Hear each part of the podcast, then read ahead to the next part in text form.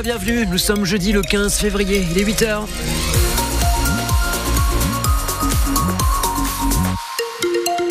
Quelques petits retards à la SNCF. Aujourd'hui, un train supprimé, le Bordeaux-Saint-Jean, celui qui euh, va à Bordeaux, donc l'intercité au départ de Montpellier-Saint-Roch, qui était annoncé à 9h05. Il ne passera pas aujourd'hui. La grève des trains, c'est à partir de, demain. Hein. Euh, pour la circulation en voiture, si vous êtes en train de prendre la voiture en direction de Montpellier, c'est là où il y a les principales difficultés. Et encore que, ça se passe plutôt bien. On sent que c'est les vacances, hein. c'est quand même beaucoup plus calme. Vous avez des infos de votre côté? 04 67 58 6000.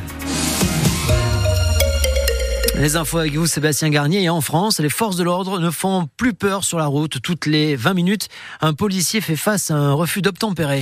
Oui, au début du mois, un policier et un gendarme ont été blessés à Béziers, près de Pézenas, par des chauffards qui ont donc refusé de, s'arrêter.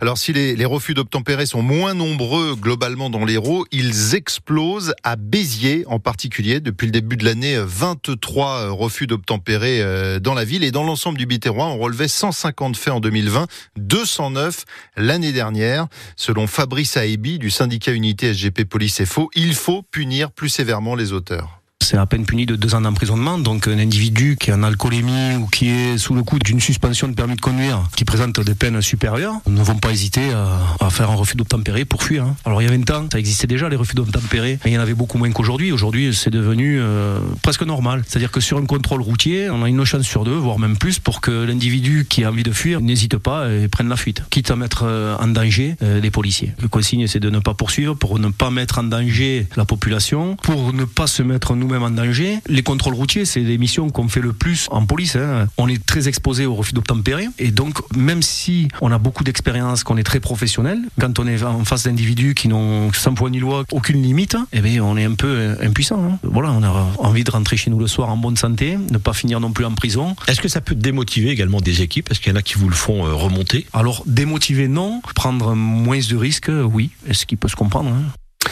Témoignage euh, au micro euh, de Stéphane Pocher. Le nombre de refus d'obtempérer est globalement en baisse euh, dans l'Hérault. 453 enregistrés l'an dernier, soit 100 de moins que l'année précédente. Mais ils sont de plus en plus graves. Vous avez tous les, les détails sur francebleu.fr et sur notre appli ici. Le 21 janvier, à Agde, avec un complice, il avait volé deux cartes bancaires et les codes qui vont avec à une femme qui retirait de l'argent. Avec, ils avaient effectué plusieurs achats et retraits pour un peu moins de 5000 euros. L'un des deux voleurs a été arrêté à Marseille. Il a refusé de donner le nom de son complice. Déjà condamné à 15 reprises, il a été placé en détention en attendant son procès qui aura lieu le 1er mars. Et puis un voleur en série interpellé lors d'un banal contrôle d'identité en gare de Montpellier. En fait, une policière l'a reconnu. Elle l'avait déjà vu sur des vidéosurveillances de la ville en train de voler dans un, commerce de l'écusson. En fait, ce, ce Marseillais, lui aussi de 36 ans, est l'auteur de cinq cambriolages dans le centre-ville de Montpellier. Il a reconnu les faits et sera jugé demain. Reprise du travail ce matin chez Ubisoft. Le plus gros studio français de jeux installé à Castelnau-le-Lez, près de Montpellier. Hier, un salarié sur cinq était en grève pour euh, réclamer des augmentations de salaire. À la SNCF, la grève euh, des contrôleurs ce week-end euh, va perturber le trafic. Ça commence même dès ce soir jusqu'à lundi matin. Un TGV sur deux supprimé, qu'il s'agisse d'un Ouigo ou d'un train Inouï. Même chose pour les intercités mais il est bien sûr et heureusement possible de se faire rembourser Soisigbourg. Si votre train est annulé, vous pouvez vous faire rembourser intégralement. C'est la politique de la SNCF en cas de grève. Pour ça, il faut aller sur le site ou l'application de la compagnie ou bien en gare directement. Vous annulez tout simplement votre voyage. Vous serez remboursé dans un délai de 3 à 5 jours environ sur le compte bancaire utilisé au moment de l'achat. Et si vous êtes dans ce cas-là, la SNCF a mis en place une mesure supplémentaire, un dédommagement exceptionnel. Votre prochain trajet en TGV ou en intercité à moitié prix, une réduction de 50% grâce à un code en envoyé par la compagnie. Enfin, si vous êtes plus flexible, vous pouvez échanger gratuitement votre billet pour les trajets dans tous les TGV qui circulent et où il y a encore de la place. On passe au sport. Le rugbyman Mohamed Awas va-t-il revenir jouer à Montpellier après sa condamnation à un an de prison ferme pour avoir frappé sa femme dans le polygone? Il est parti à Biarritz, qui évolue en Pro D2, mais il ne va pas y rester. Le pilier international pourrait rejouer au MHR dès la fin de la saison. C'est sur les bons rails, selon un de ses proches. Les handballeurs montpelliérains ont gagné hier soir en Ligue des Champions. Ils s'imposent largement sur les Slovènes de Cellier 32-21. Ils conservent donc la quatrième place de leur poule. Les huitièmes de finale sont en vue. Et puis euh, la Ligue des Champions de football avec Paris qui a pris une belle option sur les sur les quarts en battant les Espagnols de la Real Sociedad 2 à 0 hier soir au Parc des Princes.